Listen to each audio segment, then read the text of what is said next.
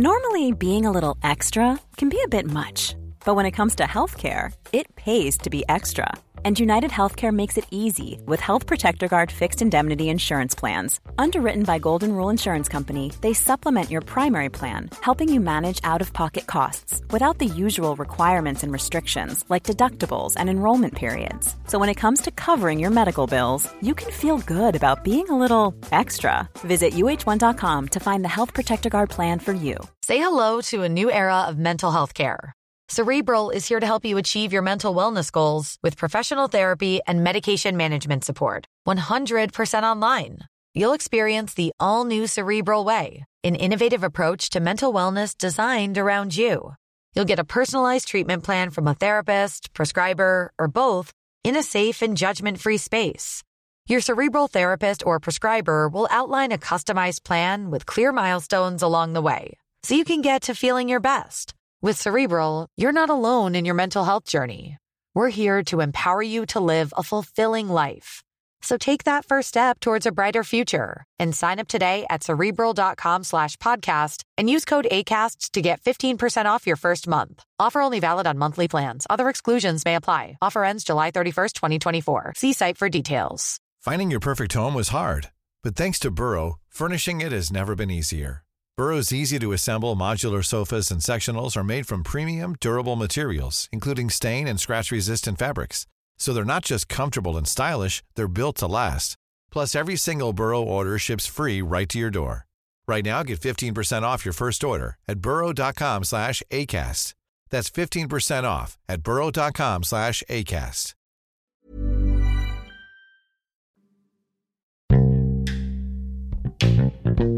Antes de empezar, quisiera invitarlas e invitarlos a escuchar dos podcasts.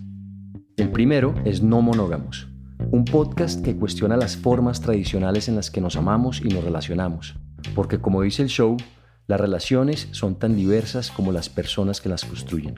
Si alguna vez te has planteado estar en una relación abierta, si has pensado en que la monogamia es problemática, o si simplemente tienes curiosidad o te cuestionas las convenciones tradicionales de las relaciones, este programa es para ti. Y el otro, para los que no lo conocen, es El Topo, uno de los podcasts de entrevistas más escuchados en Colombia. En él, Miguel Reyes, quien también hace parte de Elemental, explora temas en los que hay ignorancia, vergüenza o temor a través de miradas curiosas y personajes fascinantes. Los encuentran en todas las aplicaciones de podcast. No se los pierdan, les van a gustar. Existen muchas experiencias que pueden partir la vida en dos. Algunas felices y emocionantes, como el nacimiento de los hijos. Otras que pueden ser trágicas, como la muerte de un ser querido. Para Chucho Merchán, uno de esos parteaguas llegó a los 13 años, de una forma insospechada. Mi vida se dividió esa vez eh, con mi primer cigarrillo de marihuana porque esa noche que estábamos en una playa en Santa Marta, y un amigo me dijo, ¿usted ha probado, usted ha probado la marihuana? Y yo le dije, no, ¿qué es eso? Me dijo, no, pues es, ah, tal, me explicó. Finalmente armaron un, un, cigarrillito de marihuana, nos lo fumamos, había luna llena y tenían un disco de Jimi Hendrix que se llama Electric Ladyland, que, que es una cosa cuando ya Hendrix estaba experimentando ya con drogas y todo. Entonces tenía un comienzo todo así como toda la música en reverso psicodélico, bueno, una cosa impresionante.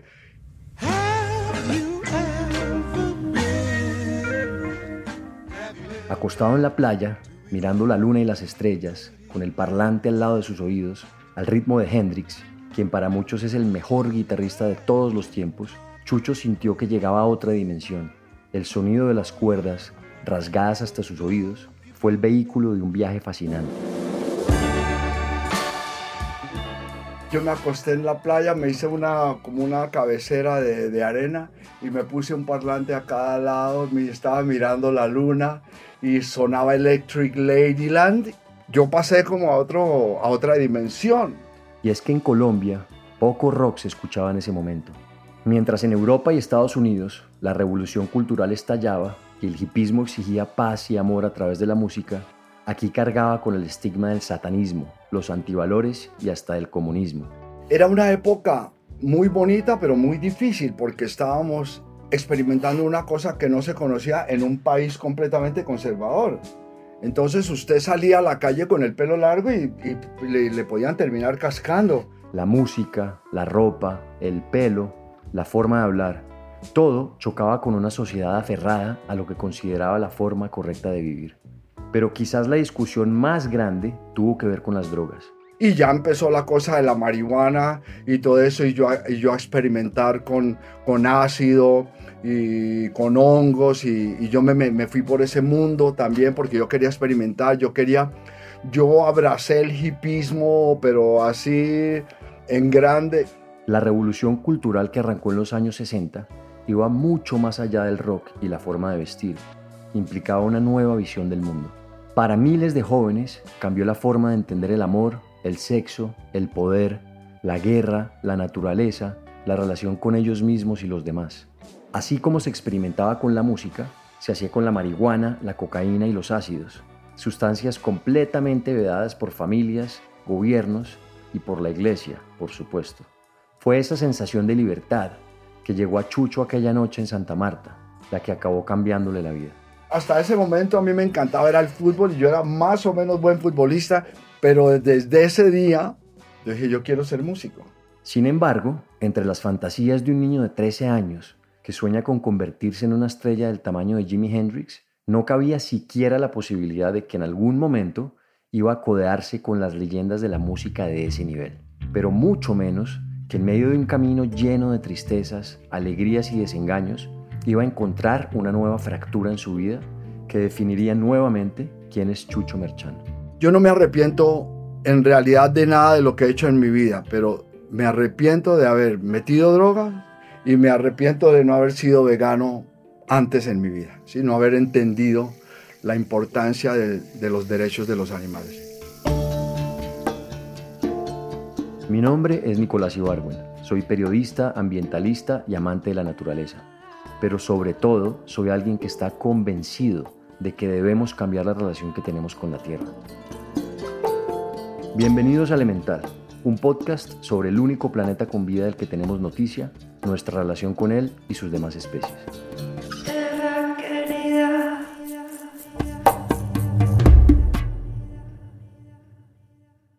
Un 24 de diciembre, Chucho Merchán llegó a este mundo como Superman. Me cuenta mi mamá la fiesta en todo su apogeo de todo, 11 de la noche y todo. Mi mamá con unos dolores de estómago terribles se subió a la azotea, ya siendo casi las 12 y todo. Dijo, no, este man está llegando. Me cuenta una tía que me vio salir, porque estaba la, mi mamá, la partera y mi tía, que yo salí así, con una, con una, así como Superman, con una mano adelante. Y de ahí, y ahí me jalaron. Así, el 24 de diciembre a las 12 y 20 de la noche. Y aunque no tiene muchos recuerdos de su niñez, sí mantiene fresca la imagen de su familia, humildes pero trabajadores. Mi papá era uno de esos manes que compraba el periódico los domingos y, miraba la, página esa ahí. Entonces decía, uy, mira, ya está en el chico, están vendiendo una casa, no sé qué está, a ver cuánto vale, unos gringos y no sé qué. O sea, un man de eso, ¿sí? Eran nueve hijos y vivían todos con sus padres en el 7 de agosto, un barrio popular de Bogotá. Como en toda familia tradicional, las reuniones fueron el primer espacio para relacionarse con la música para mí la música no era nada, para, mí la música era pues el, la cosa esa, lo que sucedía en las fiestas para uno encarretarse a las niñas, ¿no? La música no tenía como un valor significativo, pues. O... Pero eso cambió durante su adolescencia. Una vez yo vi a mi hermano como tocando una guitarra y todo, me fascinó mucho la parte, sí, mecánica del instrumento, como uno puede tocar un fret, un más arriba los tonos van cambiando, la cosa de hacer los acordes, entonces yo miraba con, con mucha curiosidad, pero, pero sin, ningún, sin ningún como interés musical. Eso, sumado a la experiencia con Hendrix y el cigarrillo de marihuana, lo convencieron de que su futuro estaba en la música, pero tenía dos grandes obstáculos por delante. En realidad yo pues yo no tenía guitarra ni tenía nada. Yo quería ser músico, yo tenía un padre que era súper conservador, que si le digo que quería ser músico, me hace un cocotazo y, me manda para el cuarto. Sin guitarra no podía empezar, así que le tocó buscar opciones para dar ese primer paso. En aquella época, algunos norteamericanos tenían bandas pequeñas de rock en Bogotá, y justo Chucho encontró una oferta que le llamó la atención. Entonces había un gringo, un man ahí que tenía una banda, que estaba vendiendo una guitarra. Pero costaba mucha plata, y él, que por aquellos años estaba en el colegio, no tenía cómo reunirla. Entonces, pues como yo soy también tan caspa, porque no hay otra forma de decirlo, yo soy una caspa, como mis padres iban a los Estados Unidos y todo, yo tenía ropita pues cheveronga que me habían traído todo, empecé por empezar a vender mi ropa. Cuando ya vendí toda la ropa que tenía que era vendible a mis amigos, entonces empecé a robarme las cosas de la casa. Sacó vestidos de su papá, objetos de decoración y hasta tuvo que pedir prestado a conocidos para completar el dinero. Todo ese esfuerzo lo valía. Era una hermosa guitarra Silverstone yo compré la guitarra y sin decirle mentiras, ni tampoco ni por, dar, ni por dármelas de chacho ni nada, como no a más de dos semanas de haber comprado la guitarra, toqué mi primer, toqué mi primer gig. En esas dos semanas aprendí a hacer re, do, fa, sol, a tocar esas canciones súper sencillas de los Rolling Stones, Satisfaction, eh, Get Off My Cloud, eh, Gloria, que era una canción muy famosa de, Van Morrison, de Turtles. Entonces aprendí, en dos semanas me aprendí eso. Suena increíble, pero con solo dos semanas y un par de acordes en la cabeza se le midió a su primer concierto. Y pues ahí me di cuenta que en esas dos semanas, en ese proceso, me di cuenta pues que yo tenía talento para, para, para, para continuar. Continuar significó montar una banda pequeña, como esas de garaje clásicas en Estados Unidos, y a punta de ensayos mejorar su técnica. Era difícil y por eso nos concentrábamos aquí abajo en la 60. En Chapinero, una de las zonas en Bogotá donde se vive de forma más fuerte la movida cultural. Para mí fue una época difícil y mi relación con mis padres fue una época muy difícil. El momento más difícil de esa relación y que es un momento, yo diría que triste, muy triste de mi vida, pero, pero también una vez estaba en ácido y me encontré con mi mamá en el apartamento donde estábamos viviendo. Y en esa experiencia, que él sentía como una revelación, sus papás le cortaron las alas y lo llevarían a otro quiebre en su vida. Want flexibility? Take yoga. Want flexibility with your health insurance? Check out United Healthcare Insurance Plans. Underwritten by Golden Rule Insurance Company, they offer flexible, budget friendly medical, dental, and vision coverage that may be right for you. More at uh1.com. If you thought the only way to get a more defined jawline with natural looking results was through surgery, think again. Juvederm Volux XC is a non surgical injectable gel filler that improves moderate to severe loss of jawline definition and can help you achieve natural looking results with little downtime. Even better, this improved definition lasts up to one year with optimal treatment. No maintenance required. Improve jawline definition for a smooth, sculpted look with Juvederm Volux XC. For important safety information and to find a licensed specialist, visit juvederm.com. That's J U V E D E R M.com. Not for people with severe allergic reactions, allergies to lidocaine, or the proteins used in Juvederm. Common side effects include injection site redness, swelling, pain, tenderness, firmness, lumps, bumps, bruising, discoloration, or itching. There's a risk of unintentional injection into a blood vessel, which can cause vision abnormalities, blindness, stroke, temporary scabs, or scarring. Talk to a licensed specialist specialist to find out if it's right for you. A lot can happen in three years, like a chatbot may be your new best friend. But what won't change? Needing health insurance. United Healthcare Tri Term Medical Plans, underwritten by Golden Rule Insurance Company, offer flexible, budget friendly coverage that lasts nearly three years in some states. Learn more at uh1.com. Yo le decía a Lilita, pero es que ustedes no han logrado entender. Yo no soy, yo no les pertenezco a ustedes. Porque como teníamos tantos choques, no, pero ella me miraba pues las pupilas dilatadas y todo, y mi mamá una campesinita, y yo hablándole de Khalil Gibran, y, y entonces, y ella me miraba como, puta. Entonces fue y le dijo a mi papá, Chucho se está enloqueciendo.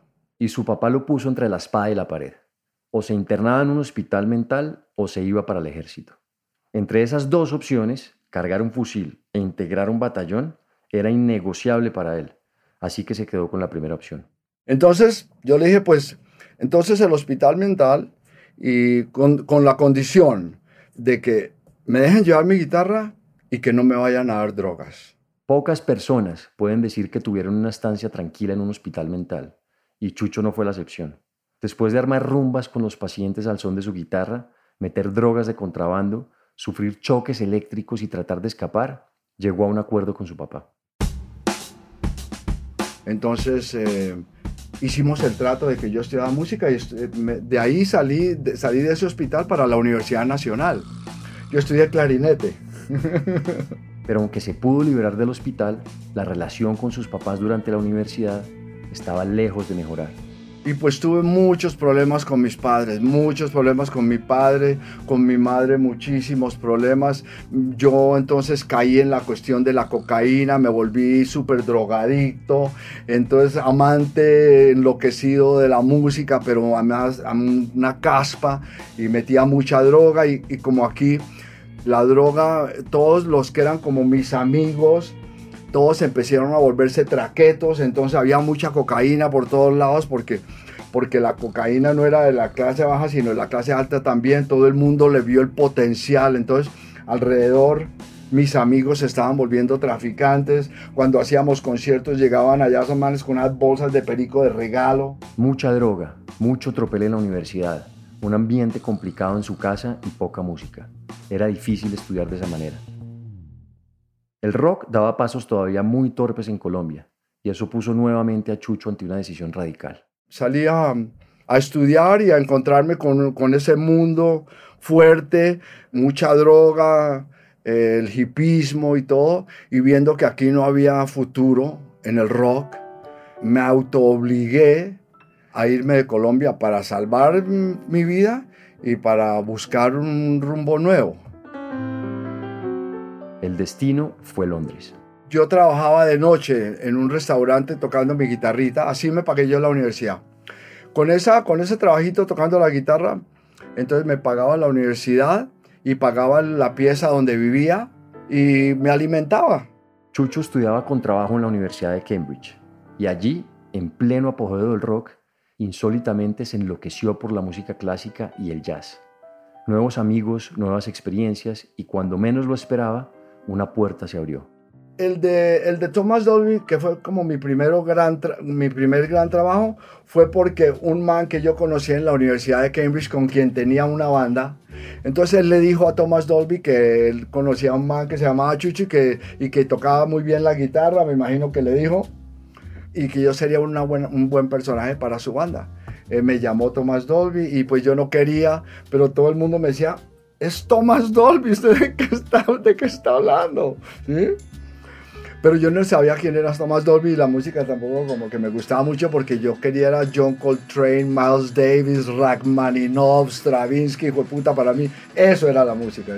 Como si fuera una película. Chucho pasó de tocar en un restaurante a acompañar en un tour a Thomas Dolby, el histórico músico productor inglés. Dolby se hizo famoso, entre otras cosas, por experimentar con sonidos electrónicos en la música pop. Además, colaboró durante algún tiempo con Def Leppard, la banda británica de rock. Pero yo seguía tocando jazz, porque hice el tour de Thomas Dolby y volví a mi vida normal, que es, pues, eh, mi contrabajo, clubes de jazz. Ese era mi cuento, clubes de jazz. Entonces yo estaba como empacando mi bajo y llegó un man. Y yo miro al man y, me, y entonces se me acerca y me dice, mucho gusto, yo me llamo Pete Townsend eh, yo toco en una banda de rock inglesa que se llama The Who y, vine aquí a ver a Mouse porque es uno de mis héroes y me encantó cómo usted toca el bajo y yo quiero que usted venga a tocar conmigo, que estoy haciendo un disco y yo todavía les cuento y todavía se me paran los pelos. porque para mí, o sea, yo lo miraba a los ojos y decía, no puede ser, marica. Y es que no era para menos. The Who ya era grande en el rock mundial en ese momento y su gran estrella, Pete Townshend, quería Chucho dentro de la banda. Estaba metiéndose en la crema innata de la música, pues eso le abrió las puertas también con artistas como The Pretenders, The Rhythmics y hasta Paul McCartney. Pero una voz de alerta sonó en su interior.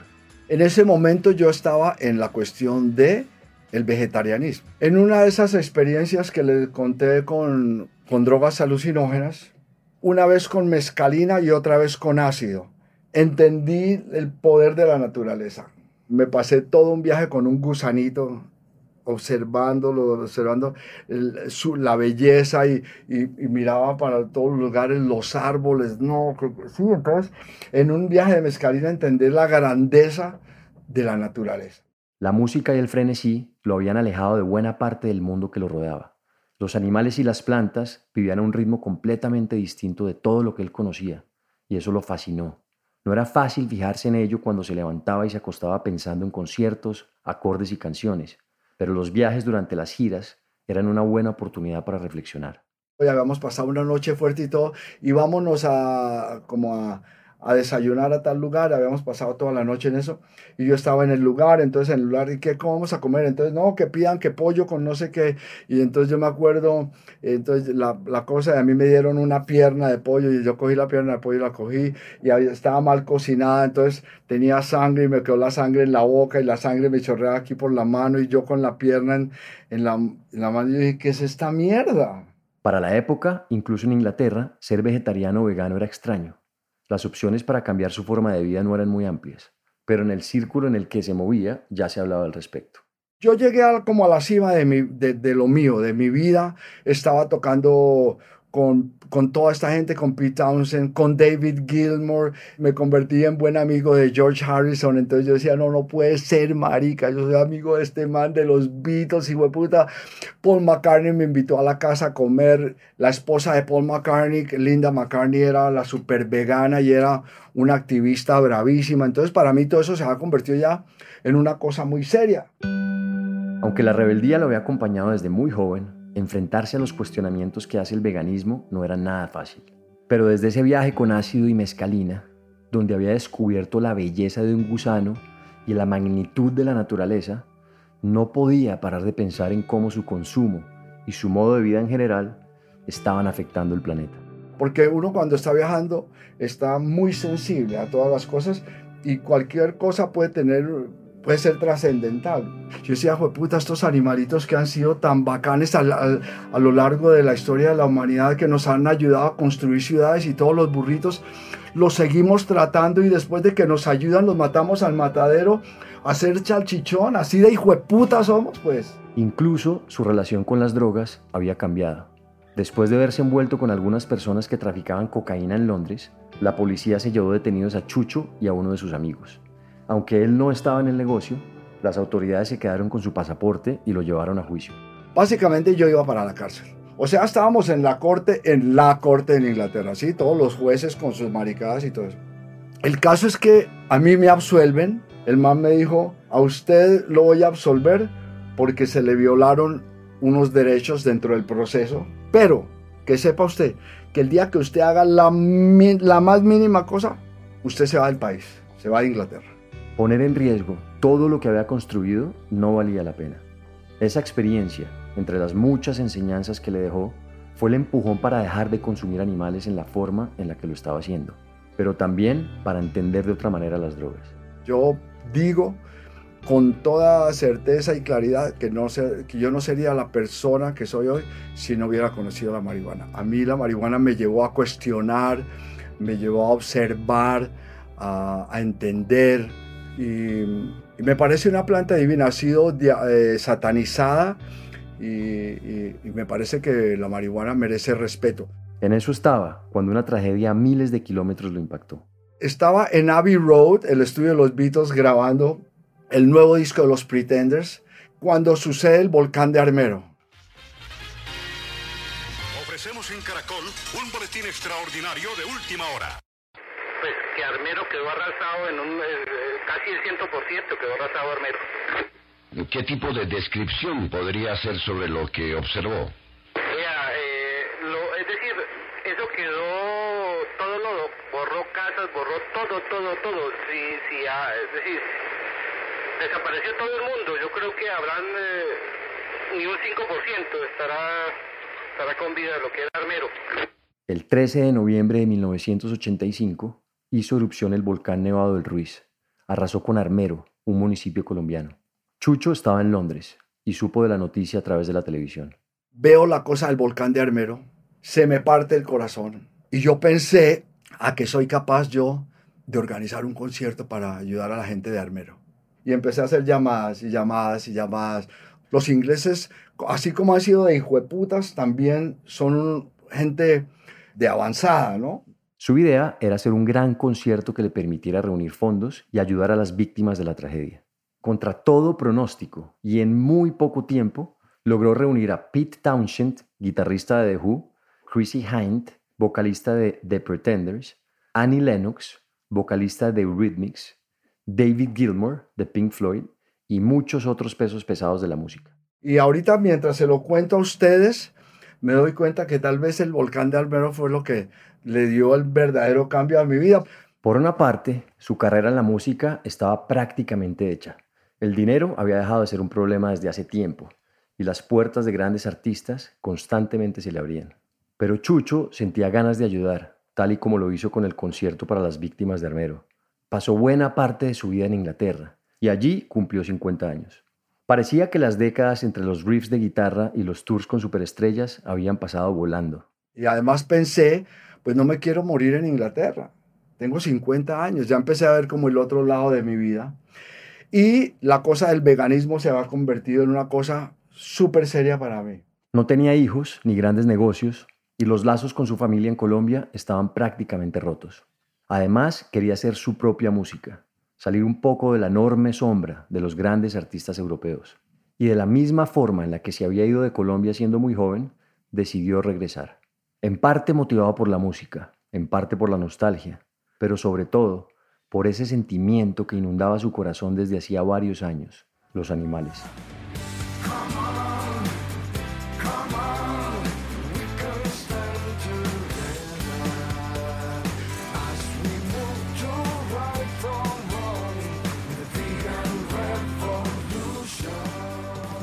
Vegan Revolution, la canción que estamos escuchando, es una de las composiciones con las que Chucho busca llevar su mensaje de amor a la naturaleza para cambiar mentes y corazones.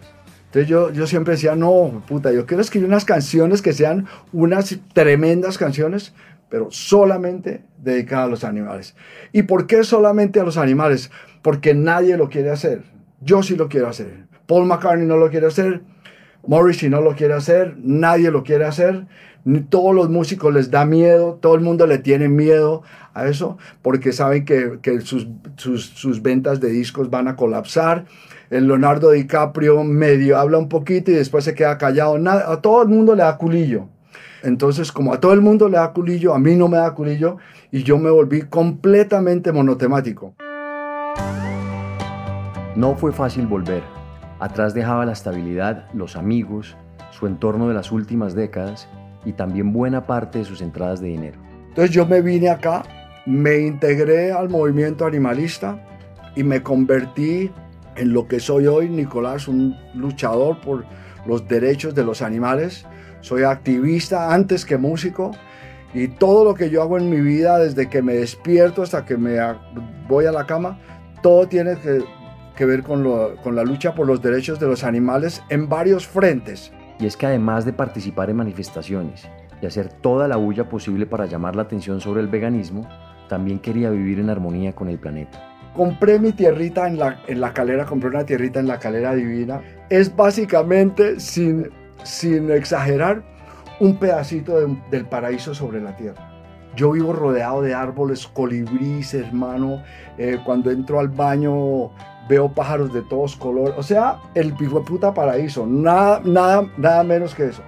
Yo tengo un mini santuario donde eh, tengo animalitos adoptados para que todo no se quede en palabras. No, pues Chucho sí habla muy bonito y todo, pero que no, yo sé lo que es untarme de mierda y de sangre las manos y yo sé lo que es sacar, ayudarle a una vaca a sacar un ternerito y tratar de salvarle la vida. Sé lo que es llorar a mi ternerito entre los brazos o un marranito que yo adopté. Pero aunque Chucho hace todo lo que puede, y en general abundan las buenas intenciones y los corazones nobles, el ritmo de destrucción ambiental en la Tierra es desesperanzador. Yo soy una persona que llora mucho y, sufro mucho por los animales, yo solito. Yo solito tengo mis desahogos, yo lloro a gritos y, saco todo lo que, lo que tengo por dentro. Para hacernos una idea, un informe del 2022 reveló que hubo una disminución promedio en el mundo del 69% en la vida salvaje entre 1970 y 2018. Es decir, que en los últimos 50 años ha desaparecido casi el 70% de las especies que había. En gran medida, esto ocurre por las acciones depredadoras de los seres humanos, que en muchas partes persisten a pesar de la desaparición de los ecosistemas. Ligado a la pérdida de biodiversidad está el cambio climático que amenaza directamente el futuro de todas las formas de vida en la Tierra, o al menos sí definitivamente de nuestra propia especie. La magnitud del sufrimiento animal en el mundo es una cosa inimaginable. Inimaginable, es terrorífica, es, es una cosa completamente abominable. Así los animales a usted le valgan mierda a nivel ambiental. El, el estrago que está alcanzando la, la industria es una cosa monumental. Esos estragos y ese sufrimiento que Chucho lleva en su interior son el motor de su nueva vida. Hoy, alejado de los grandes escenarios, pero muy cerca de sus animalitos y de la naturaleza. Todo su conocimiento sobre la música lo aporta desde hace algunos años a la causa animalista en Colombia. Yo em, entendí que tiene mucho más valor para mí haber escrito mi canción Liberación Animal que tocar con Paul McCartney. Para mí Liberación Animal es más importante. O Vegano Bacano. Es más importante que haber tocado con los Eurythmics, ¿sí?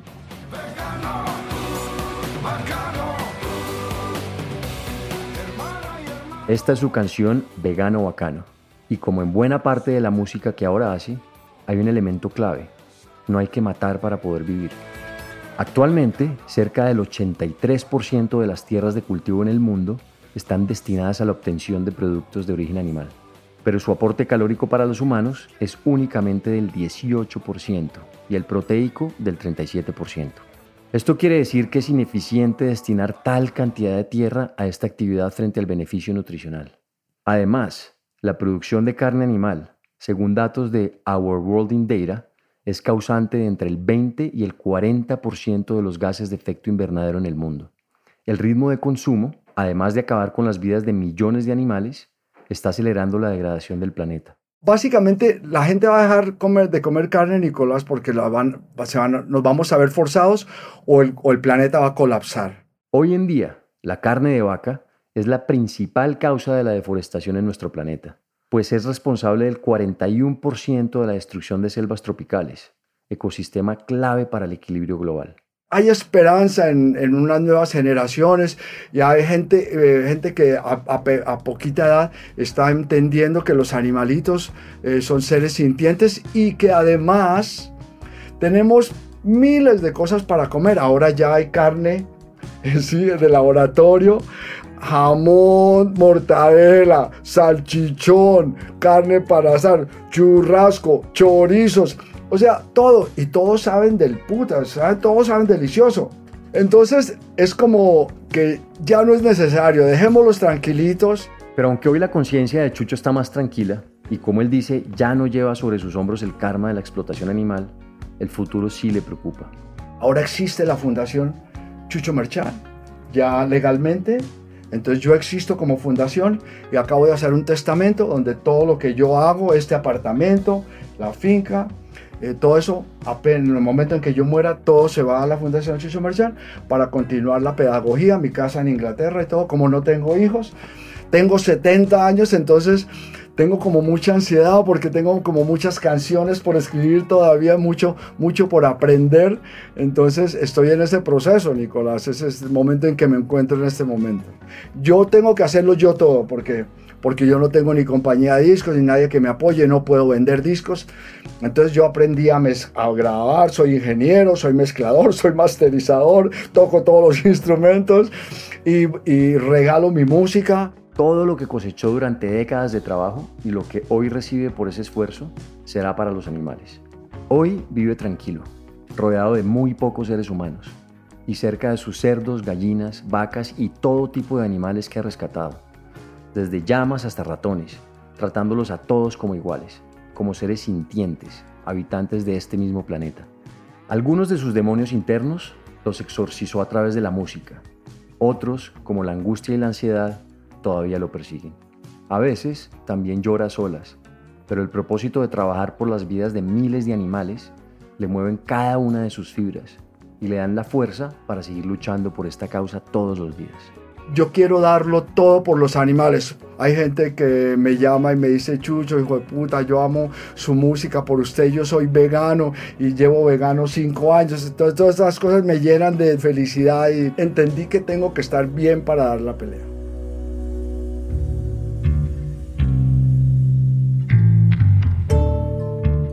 Este episodio es una coproducción del equipo de la no ficción, de Excel Content Studios y de Nicolás Ibargüen. El guion fue escrito por Juan Camilo Hernández y editado por Miguel Reyes. La mezcla y el diseño de sonido son de Valentina Fonseca y Daniel Díaz. La canción de introducción y cierre es de Manuela Mejía y el handpan es interpretado por Felipe Ibargüen. La ilustración de la portada es de Isabela Sotovallejo. Si tienen comentarios o sugerencias, escríbanos a nuestro Instagram, arroba podcast elemental. Y si les gusta este trabajo, ayúdenos a regar la voz. Recomiéndenlo a amigos o familia a quienes les pueda servir o interesar. También no se olviden de darle clic al botón de seguir o follow y a la campanita dentro del show elemental para no perderse ningún capítulo nuevo.